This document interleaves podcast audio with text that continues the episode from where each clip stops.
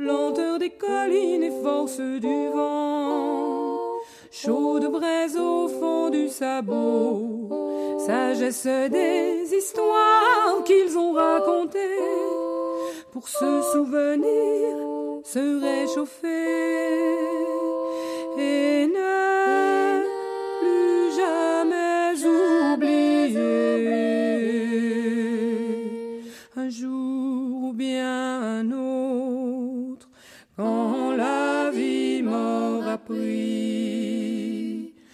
toutes mes certitudes j'irai les écouter j'irai me reposer à l'ombre de la patience des anciens. Ils viennent de très loin, ils viennent d'avant, ils viennent d'un pays paysan. Ah j'ai commencé euh, à l'envers, j'ai commencé par le générique de fin. Bon, ben c'est pas grave. Je suis comme Dagobert, je vais euh, le remettre à l'endroit. Ils viennent de très loin, ils viennent d'avant, ils viennent d'un pays paysan où il fallait apprendre à se baisser pour fendre la terre ou pour ramasser le sel que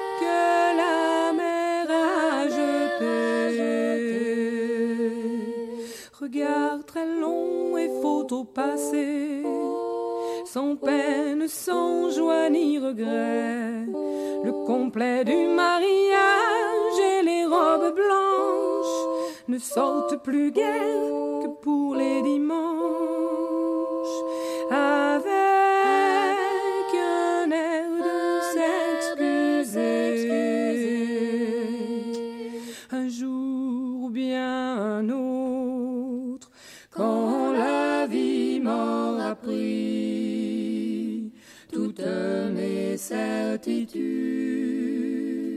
J'irai les écouter, j'irai me reposer à l'ombre de la patience des anciens. Bienvenue, amis auditrices, amis auditeurs, dans l'émission À l'ombre de la patience des anciens, une émission proposée en direct tous les samedis à partir de 11h sur les ondes de Radio Méga 99.2 www.radio-méga.com. Il y a une rediffusion le vendredi à 17h également. Aujourd'hui, ça sera la suite de la semaine dernière avec euh, le parcours de Carl Gustav Jung dans le désordre. Ah, vous savez, le temps euh, avec euh, Carl Gustav Jung, hein, c'est quelque chose de spécial. Alors, ça parlera de la suite de la synchronicité, et puis aussi du mariage mystique, Mysterium Conjunctionis. Il y a plusieurs noms pour ça, bien sûr. Suite donc de la chronicité, tentative de définition rationnelle, interdépendance entre la science et la psyché, tout cela ravit nos âmes d'enfants conscients, nous intéresse au plus haut point afin de vivre notre chemin en conscience ici-bas sur cette terre où il y a de la misère, pas seulement financière, hein, mais aussi misère de l'âme. Où il n'y a rien à faire, c'est l'enfer. Il faut trouver un remède à cette galère, nous sommes tous des frères, et puis nous sommes des pères. Vivre l'éternel présent est notre cadeau offert par l'univers, afin euh, de passer à travers avec la lumière. Mysterium Conjunctionis sera la suite, mariage sacré ou mystique, à chacun de trouver sa sœur mystique.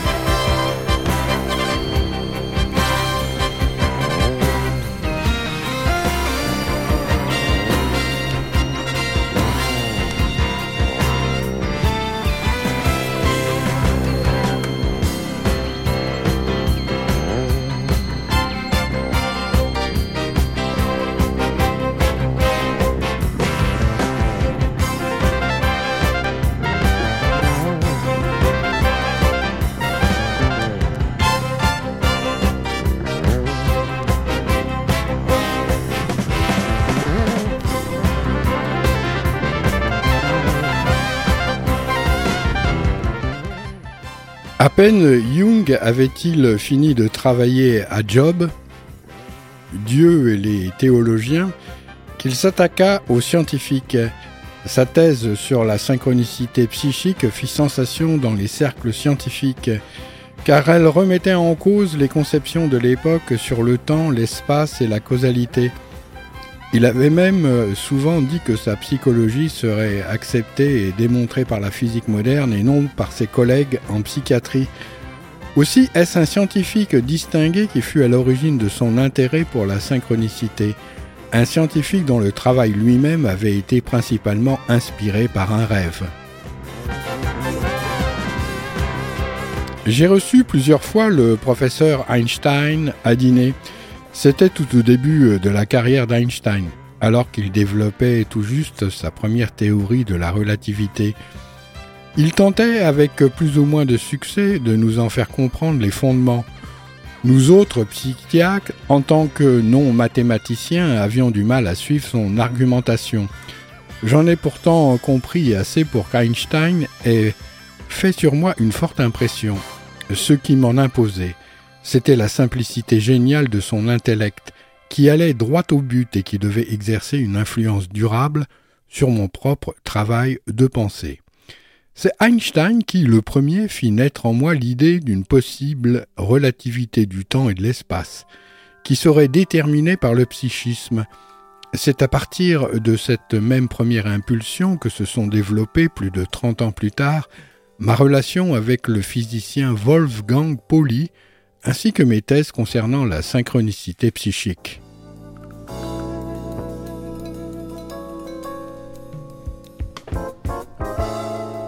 Jung prit la précaution d'attendre 20 ans avant de publier ses recherches.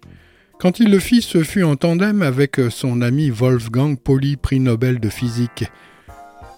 Dans leur publication intitulée Interpretation of Nature and the Psyche, Pauli écrivit un essai sur l'influence des principes archétypiques sur les théories scientifiques de Kepler – et Jung contribua avec un essai intitulé La synchronicité, principe de relation acausale. Jung avait pendant des années échangé des idées avec Pauli et d'autres scientifiques sur le rapport grandissant entre la physique moderne et la psychologie.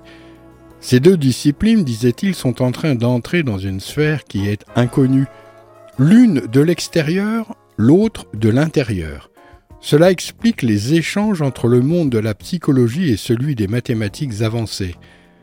Dans la physique moderne, on ne nie plus la possibilité selon laquelle l'univers aurait plusieurs dimensions.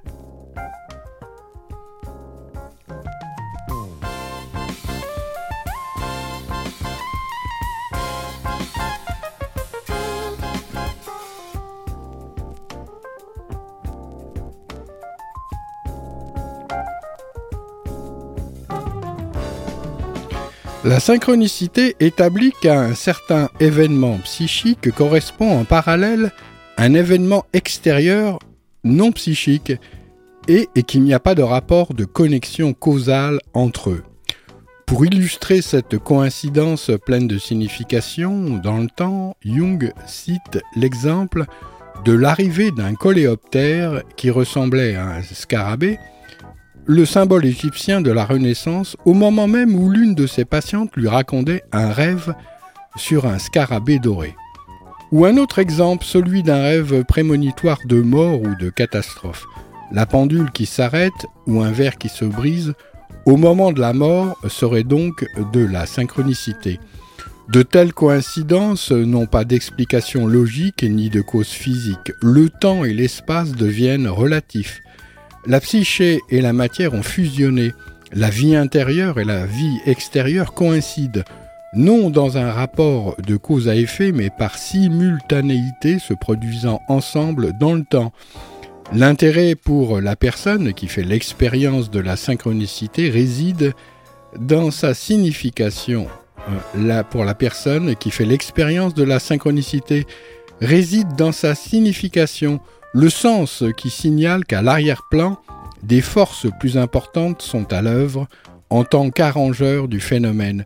Ce phénomène était reconnu au Moyen Âge sous le vocable de correspondance.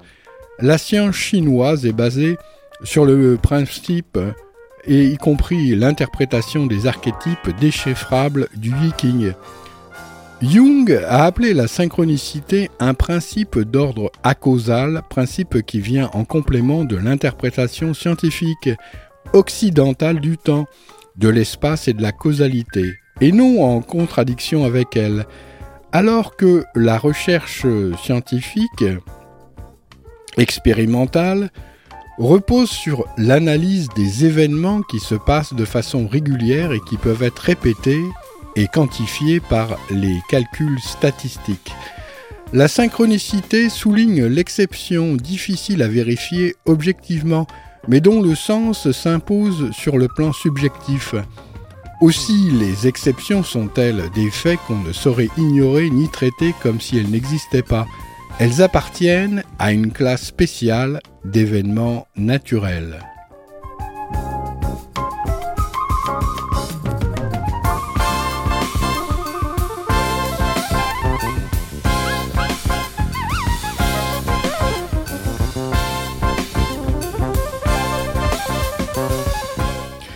La méthode statistique des sciences de la nature, qui seule fournit des preuves suffisantes, est en rapport de complémentarité avec la synchronicité. Cela signifie que si nous faisons des observations statistiques, nous éliminons par là même le phénomène de synchronicité, et réciproquement. Si nous recherchons la synchronicité, il nous faut prendre du recul par rapport à la méthode statistique. Notre vision scientifique du monde, par sa conception causale, résout toute chose en phénomènes individuels et s'efforce de les distinguer avec soin de tous les autres faits parallèles. Cette tendance est certes absolument nécessaire en vue d'une connaissance exacte, mais en ce qui concerne la vision du monde, elle présente l'inconvénient de dénouer les liens de l'interdépendance universelle des événements c'est-à-dire de les rendre invisibles, ce qui rend de plus en plus difficile la reconnaissance des grandes connexions, c'est-à-dire l'unité du monde. Pourtant, tout ce qui survient se produit dans le même et unique monde et en fait partie. La physique moderne s'achemine déjà dans cette direction. Le concept scientifique traditionnel de la loi naturelle fondée sur la causalité a été remis en cause de l'intérieur même de la science en particulier dans le domaine de la cosmologie, le très grand, et celui des particules subatomiques, le très petit, où la pensée aujourd'hui a adopté la quatrième dimension.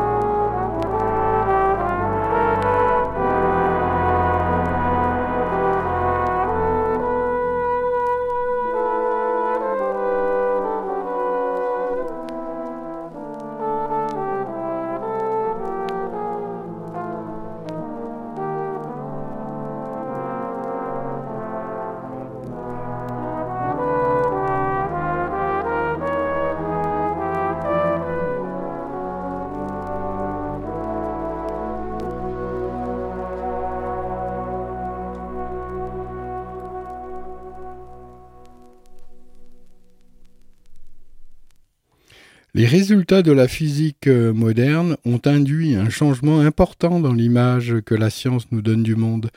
Ébranlée dans sa relativité absolue, la notion de loi naturelle est devenue relative. Si la relation entre la cause et l'effet se révèle n'avoir de valeur que statistique et n'être que relative, alors le principe de causalité lui-même n'est applicable en dernière analyse que de manière également relative, à l'explication des processus naturels et implique de ce fait même l'existence d'un ou de plusieurs autres facteurs nécessaires à cette explication.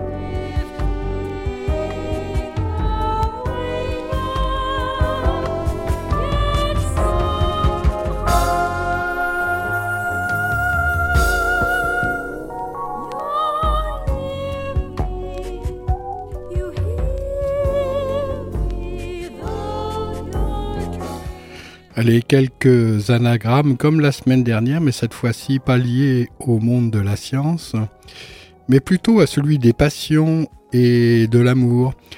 En, prologue, donc justement à Mysterium Conjunctionis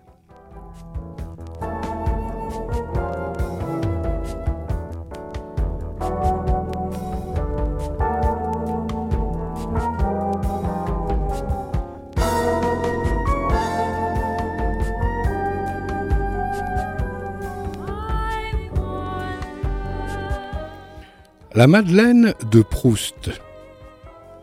Et je me pris soudain à rêver à certaines odeurs et saveurs qui, frêles mais vivaces, demeurent en nous à attendre, à espérer la gorgée de thé mêlée des miettes d'un petit morceau de Madeleine, qui les fera revivre.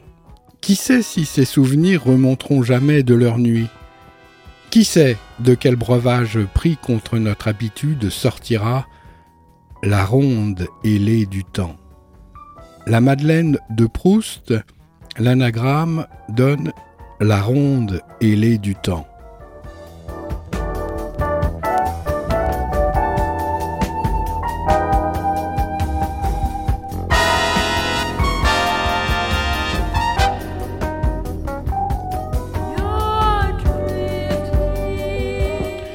Miguel de Cervantes Saavedra et Sancho allait cheminant et mangeant derrière son maître Don Quichotte. Très confortablement et de temps à autre, il levait sa gourde avec tant de plaisir que le plus raffiné des gargotiers de Malaga aurait pu l'envier.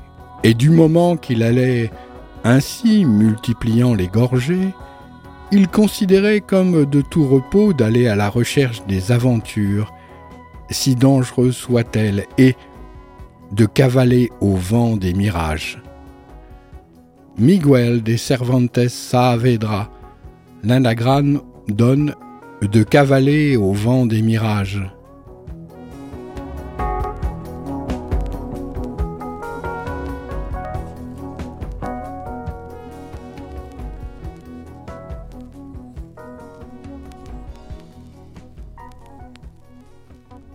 Léonard de Vinci la perfection n'appartient qu'à Dieu, vous diront les meilleurs tisserands musulmans. C'est pour cela qu'ils laissent toujours un petit défaut dans leurs œuvres. Léonard, lui, ne l'entend pas de cette oreille. Chaque fois qu'il éprouve une curiosité, un intérêt, ça prend tout de suite les allures d'une folle passion. Plus rien ne compte, il suspend toute autre activité et n'a de cesse d'acquérir la plus grande maîtrise possible de sa nouvelle lubie. Dites-moi, dites-moi, a-t-on jamais terminé quoi que ce soit? Consigne-t-il dans ses carnets Il déteste peindre à fresque, vite, sans repentir. Il se livre à des recherches infinies. soif d'innover, besoin de reconnaissance aussi.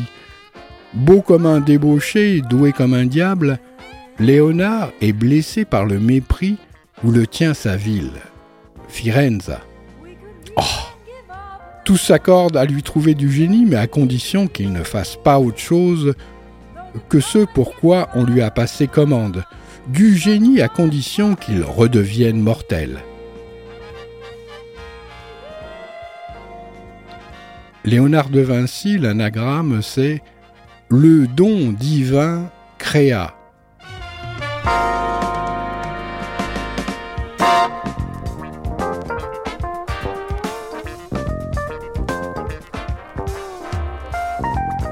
Le sourire de Mona Lisa, l'anagramme, c'est Le soir donna sa lumière.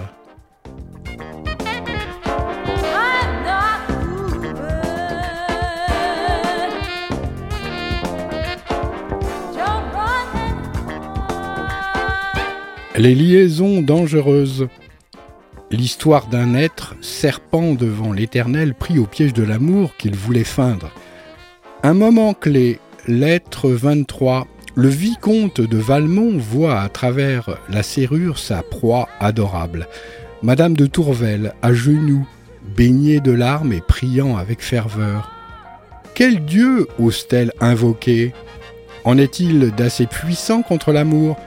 Et quelle est donc sa faiblesse à lui si, oubliant ses projets, il n'a d'autre plaisir que celui de considérer à loisir l'exemple de la candeur.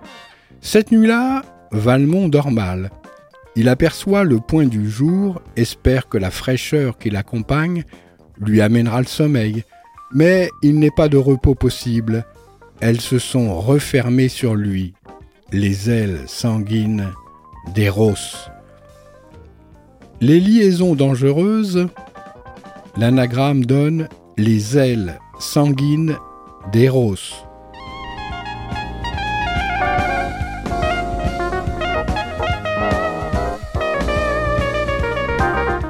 Marie de Tourvel, l'anagramme donne vérité de l'amour.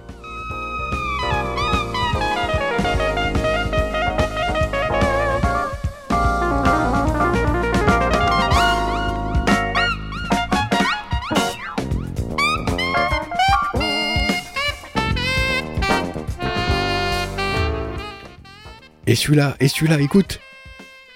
Roméo Montaigu et Juliette Capulet. Roméo du Verger. Adieu, je ne perdrai jamais une occasion de t'envoyer mon salut, cher amour. Juliette. Oh, penses-tu que nous nous reverrons? Roméo. Écoute. Je l'imagine. La mort peut tout.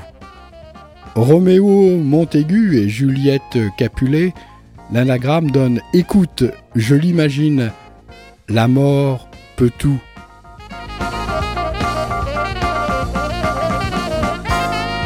Alors c'est mieux si c'est euh, la vie qui peut tout aussi.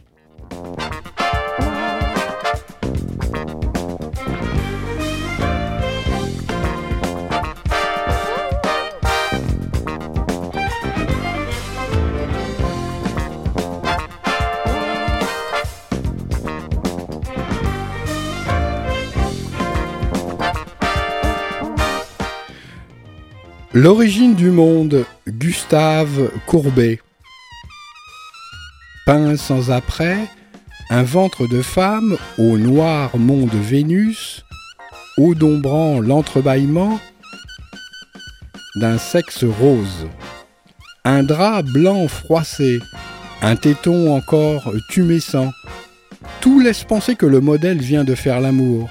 On imagine la belle qui se laisse noyer, molle comme un pantin de son, les membres détendus, brisés. Elle repose tandis que la foudre admirable s'éloigne d'elle. C'est le naufrage de l'après que Courbet semble avoir mis dans ce vagin où goûte l'ombre d'un désir. L'origine du monde, Gustave Courbet, l'anagramme donne ce vagin où goûte l'ombre d'un désir.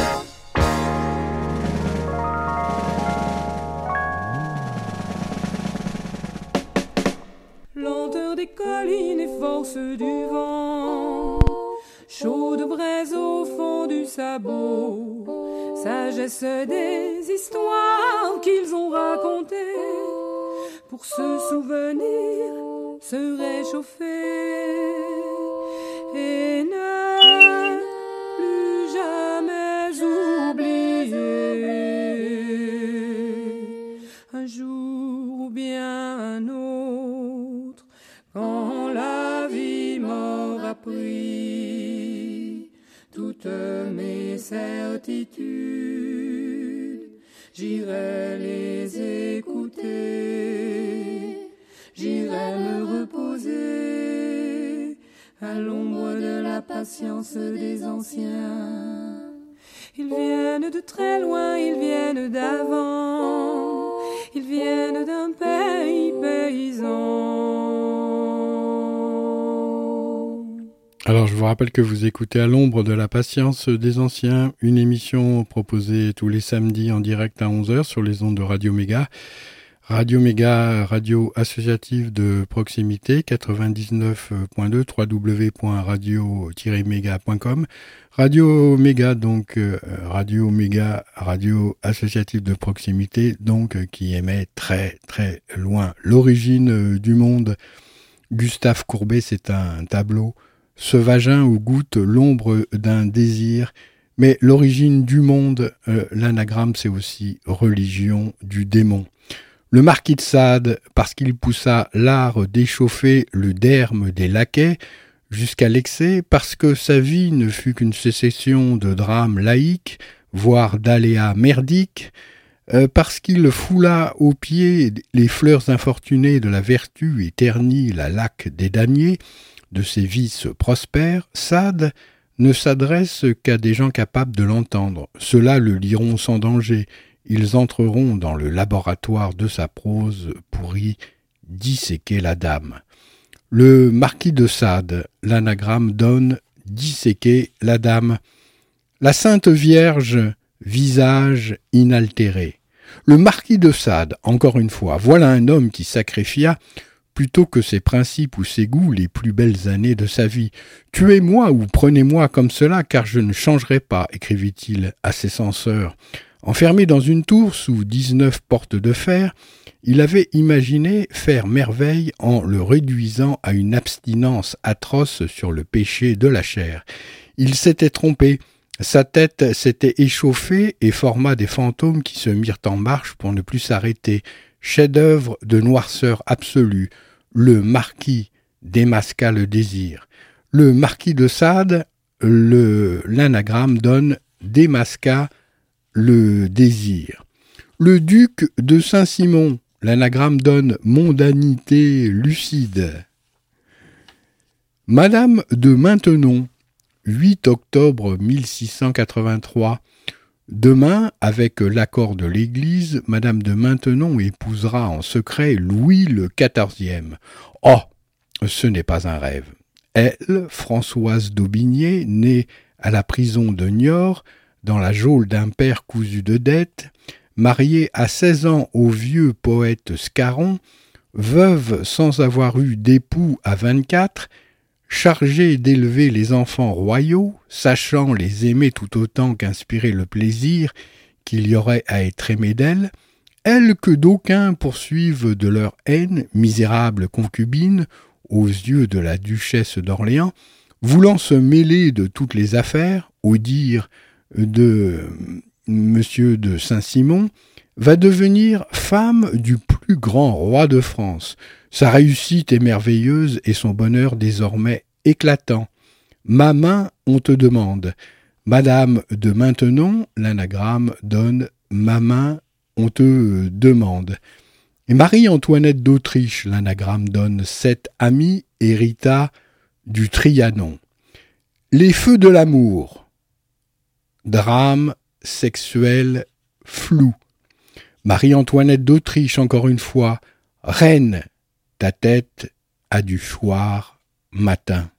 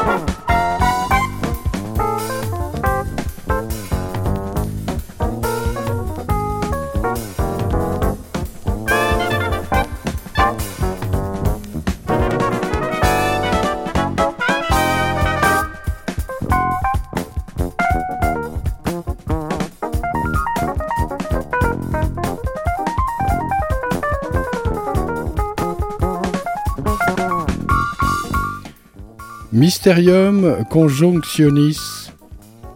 La publication de Mysterium Conjunctionis, le livre le plus ambitieux de Jung, se heurta à l'incompréhension totale de la critique, du moins pour l'instant. Bien qu'il écrivit Savoir que pour l'essentiel, on est posthume. Il ajouta quelquefois J'ai même l'impression d'être un anachronisme pour moi-même.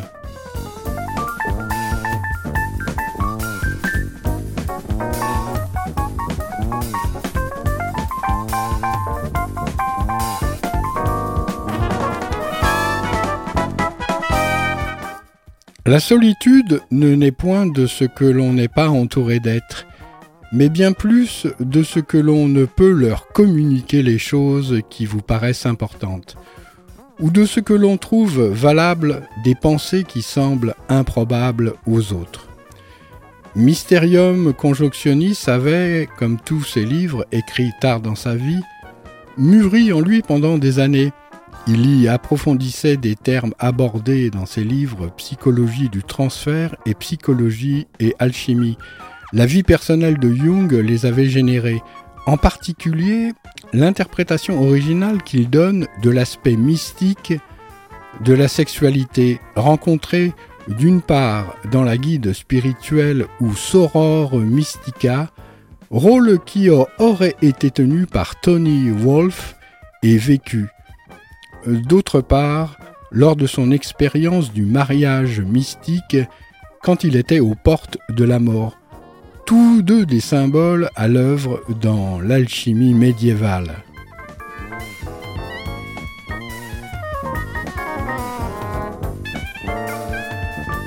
Alors bien sûr, on retrouve euh, des relations avec toutes les traditions spirituelles euh, du monde.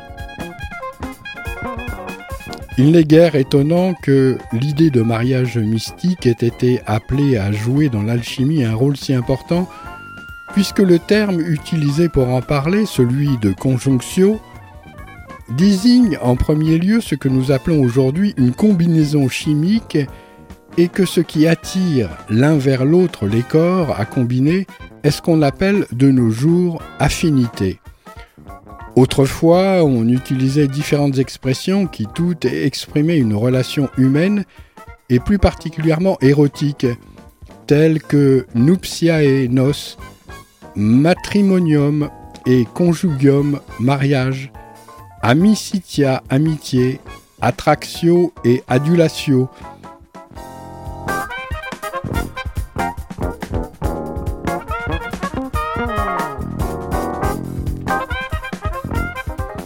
Dans Mysterium Conjunctionis, Jung rassemble les aspects communs à l'alchimie, à la gnose, à la mythologie chrétienne et au tantrisme indien à travers le symbole du hieros gamos ou, ou mariage mystique.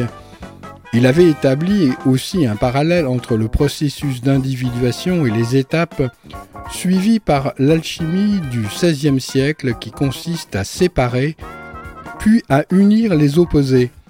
Les symboles qui en ressortent sont très proches de ceux que produisent les songes de personnes contemporaines ou la méditation d'aujourd'hui. De manière analogue, l'individu atteint pareillement à un niveau de conscience plus élevé quand il réussit à combiner ce qui était d'abord séparé.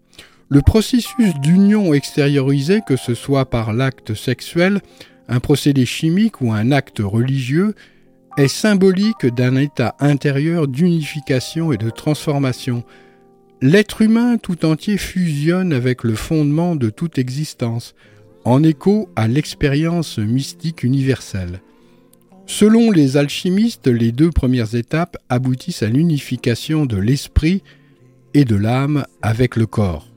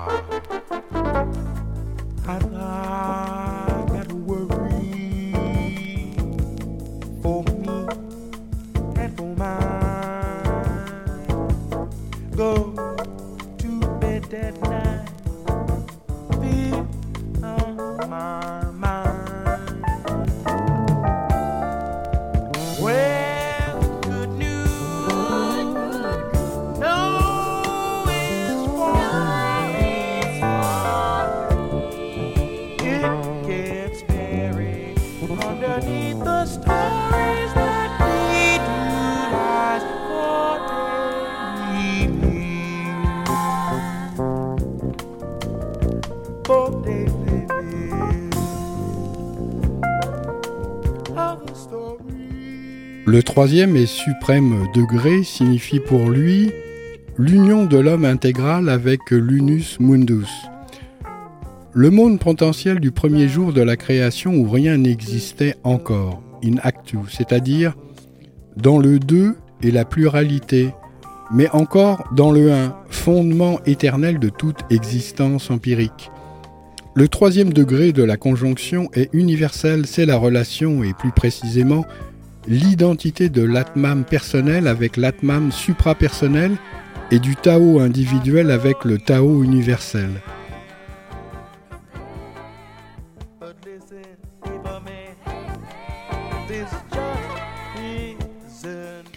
C'est la relation et plus précisément l'identité de l'atmam personnel avec l'atmam suprapersonnel, non une confusion de l'individu avec son entourage empirique, ou même son adaptation à celui-ci, mais une union mystica avec le monde potentiel. Il ne fait pas de doute que l'idée du monde 1 est fondée sur l'hypothèse que la multiplicité du monde empirique repose sur la base d'une unité de ce même monde.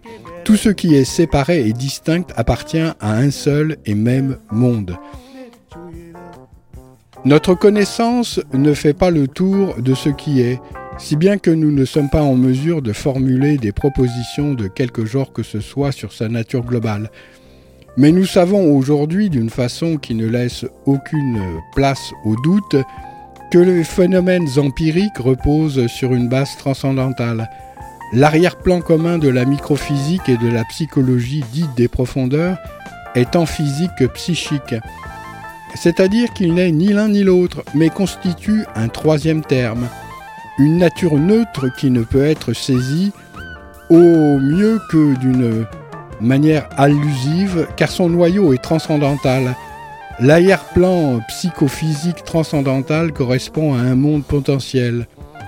Le troisième et ultime degré de la conjonction doit correspondre en termes psychologiques à une synthèse de la conscience et de l'inconscient. Le résultat de cette conjonction ou de cette égalité est théoriquement impossible à représenter puisqu'il provient de la combinaison d'une grandeur connue avec un x. Il en résulte toutefois pratiquement des transformations de la conscience aussi importantes que celles introduites dans la physique classique par la physique nucléaire. On se trouve fatalement assez embarrassé pour formuler en un concept rationnel une expérience euh, psychique de ce genre, car c'est bien de cela qu'il s'agit. Il est certain que les noms que j'ai cités traduisent le degré le plus haut de la plénitude et de l'universalité et caractérisaient donc une expérience au même niveau. Nous ne pourrions comparer celle-ci qu'au mystérium ineffabilé de l'Unio Mystica au Tao, au contenu du samadhi hindou ou de l'expérience du satori dans le bouddhisme zen ou encore du mariage halal. Nous atteignons ainsi la sphère de l'indescriptible par excellence et de l'extrême subjectivité où tous les critères de la raison demeurent courts. Chose remarquable, cet événement est empirique puisque nous en avons des expressions concordantes provenant aussi bien de l'Orient que de l'Occident, de l'époque présente que d'un passé très reculé, et attestant son insurpassable importance subjective.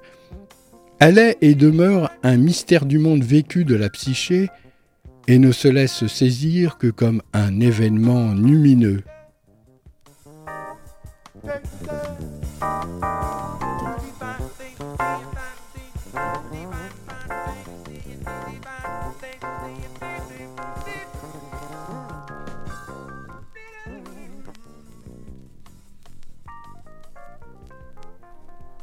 Jeanne Antoinette Poisson, marquise de Pompadour. La vie que je mène est terrible. À peine ai-je une minute à moi entre répétition et représentation, écrit Madame de Pompadour à son amie la comtesse de Luxembourg. Car la marquise se donne en spectacle. Elle sait la musique et sans chanson, chante avec toute la gaieté et le goût possible, joue du clavecin, et si bien la comédie que Louis XV, qu'on disait l'as de sa sultane favorite, en est plus affolé que jamais.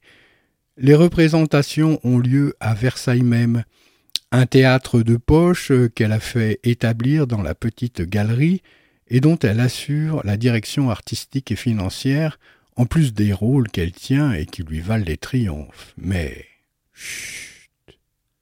Une comédie pastorale va commencer. Laissons les habilleuses donner les derniers atours à Galatée, la bergère castillane. Jeanne Antoinette Poisson, marquise de Pompadour, l'anagramme donne Ainsi attendais-je qu'on poudre et pomponne ma rose. Être ou ne pas être? Voilà la question. Il est des formules dont on ne sait pourquoi elle nous hante. La phrase qui ouvre le monologue de Hamlet est de celle-là. Quel secret nous force à revenir dans un théâtre à la réentendre?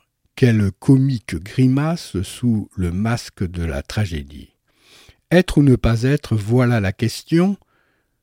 L'anagramme donne oui, et la posée n'est que vanité orale. Le radeau de la Méduse. Nous étions cent cinquante marins et soldats à nous être entassés sur un radeau de fortune, long de vingt mètres et large de sept. Autant de kilomètres nous séparaient de la côte mauritanienne. Le plan d'évacuation de la Méduse prévoyait le remorquage du radeau par les chaloupes des officiers, mais ces derniers, après quelques moments de navigation, ont tranché la mare, nous abandonnant volontiers à notre triste sort. La peste soit de l'infâme et incompétent commandant du roi de Chaumaret. Notre calvaire pouvait commencer. Faim, soif, bagarre, accès de folie, suicide. Ne pouvant se satisfaire de mâcher le cuir des baudriers et des chapeaux, on en vint à manger des morceaux de cadavres qu'on avait mis à sécher pour surmonter le dégoût. En quelques jours, notre petite société s'est transformée en une horde d'une sauvagerie sans égale. Nous avons dérivé pendant douze jours, puis, au matin du treizième, nous avons aperçu une voile. Navire sur nous. Nous n'étions plus que quinze extravagants tendus vers ce simple point Le radeau de la Méduse, l'anagramme donne au-delà de la démesure. Antoine de Saint-Exupéry. S'il vous plaît, dessine-moi un mouton. Hein? Dessine-moi un mouton. J'ai sauté sur mes pieds comme si j'avais été frappé par la foudre. J'ai bien frotté mes yeux, j'ai bien regardé, et j'ai vu un petit bonhomme tout à fait extraordinaire qui me considérait gravement. N'oubliez pas que je me trouvais à mille milles de toute région habitée. Tout comme moi, ce petit prince, ce doux sire, y était en panne. Antoine de Saint-Exupéry, l'anagramme donne Doux sire y était en panne. L'île Saint-Louis. Havre fétiche qu'un poète surréaliste baptisa le pubis de Paris. Pubis de Paris tout enflammé dernièrement, tout enserré qu'il est par les cuisses de la Seine, avec ses hôtels particuliers, son église où le Christ pâle sourit aux anges, avec son théâtre confidentiel où, dans l'ombre du prince des nuées, se disent les cris d'une pensée, avec Enfin son petit square, Barry, léché comme une glace Bertillon par la coulée colossale de la Seine. L'île est un taillis isolé. L'île Saint-Louis, l'anagramme donne un taillis isolé. Saint-Germain-des-Prés, comme dit la chanson de Béard, il n'y a plus d'après à Saint-Germain-des-Prés. Plus d'après-demain, plus d'après-midi, les azous sont partis swinguer je ne sais où. La nuit s'ennuie au tabou. Boris Vian s'est arraché le cœur. Pauvre bison ravi. Sa trompette à son perdu faisait danser les petits. Saint-Germain-des-Prés L'anagramme donne matin nègre de Paris. Le sacre du printemps. Ce fut comme si la salle du théâtre des Champs-Élysées avait été soulevée par un tremblement de terre. Elle semblait vaciller dans le tumulte. Des hurlements, des injures, des ululements, des sifflets soutenus qui dominaient la musique, et puis des gifles, voire des coups, écrivit le peintre Valentine Cross Hugo.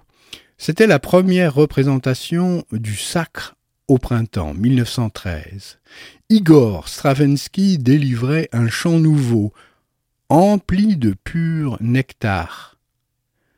Une espèce de martèlement primitif, sanction d'agrégation sonore, coup de hache, qui tombe en masse énorme et verticale, rite sacrificiel païen où l'orchestre semble piétiner avec extase les dernières pierres angulaires du vieux monde musical. Le sacre du printemps. Les anagrammes donnent empli de pur nectar et cri d'un temple épars.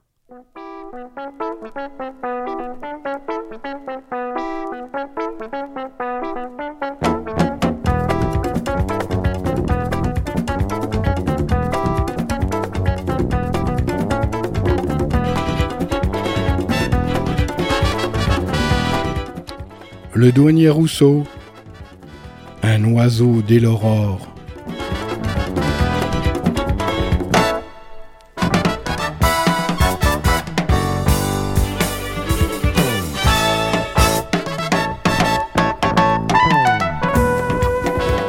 Casanova de Saint-Galt, cas d'évasion galante.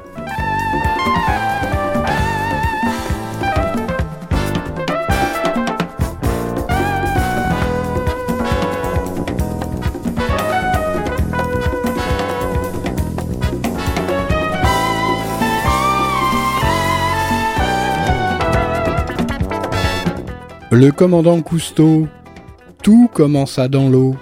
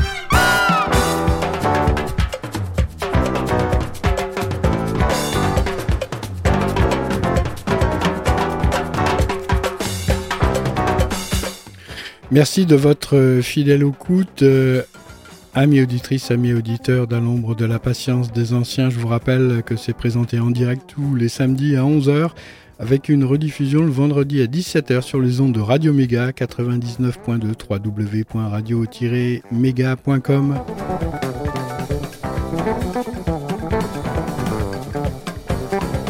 Et la suite au prochain numéro.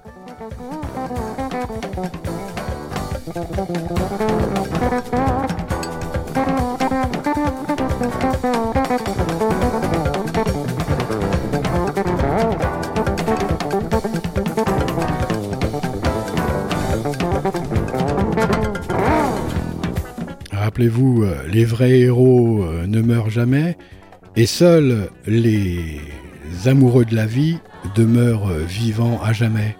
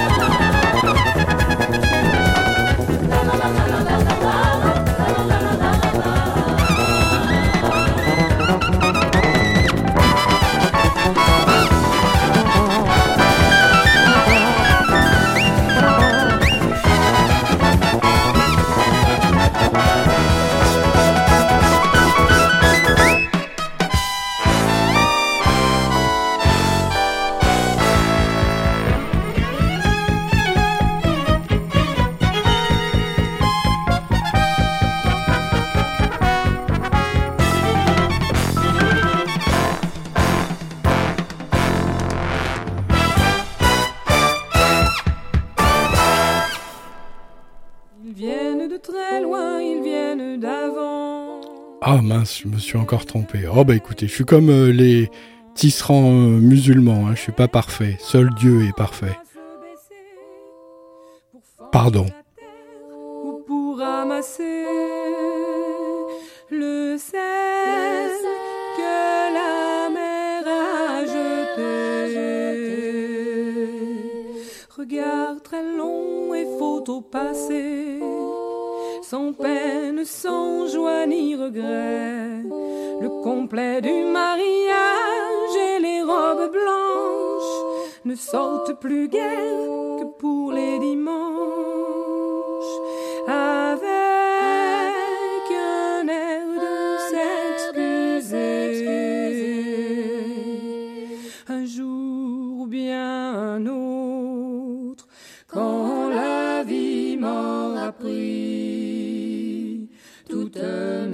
Mes certitudes, j'irai les écouter, j'irai me reposer à l'ombre de la patience des anciens.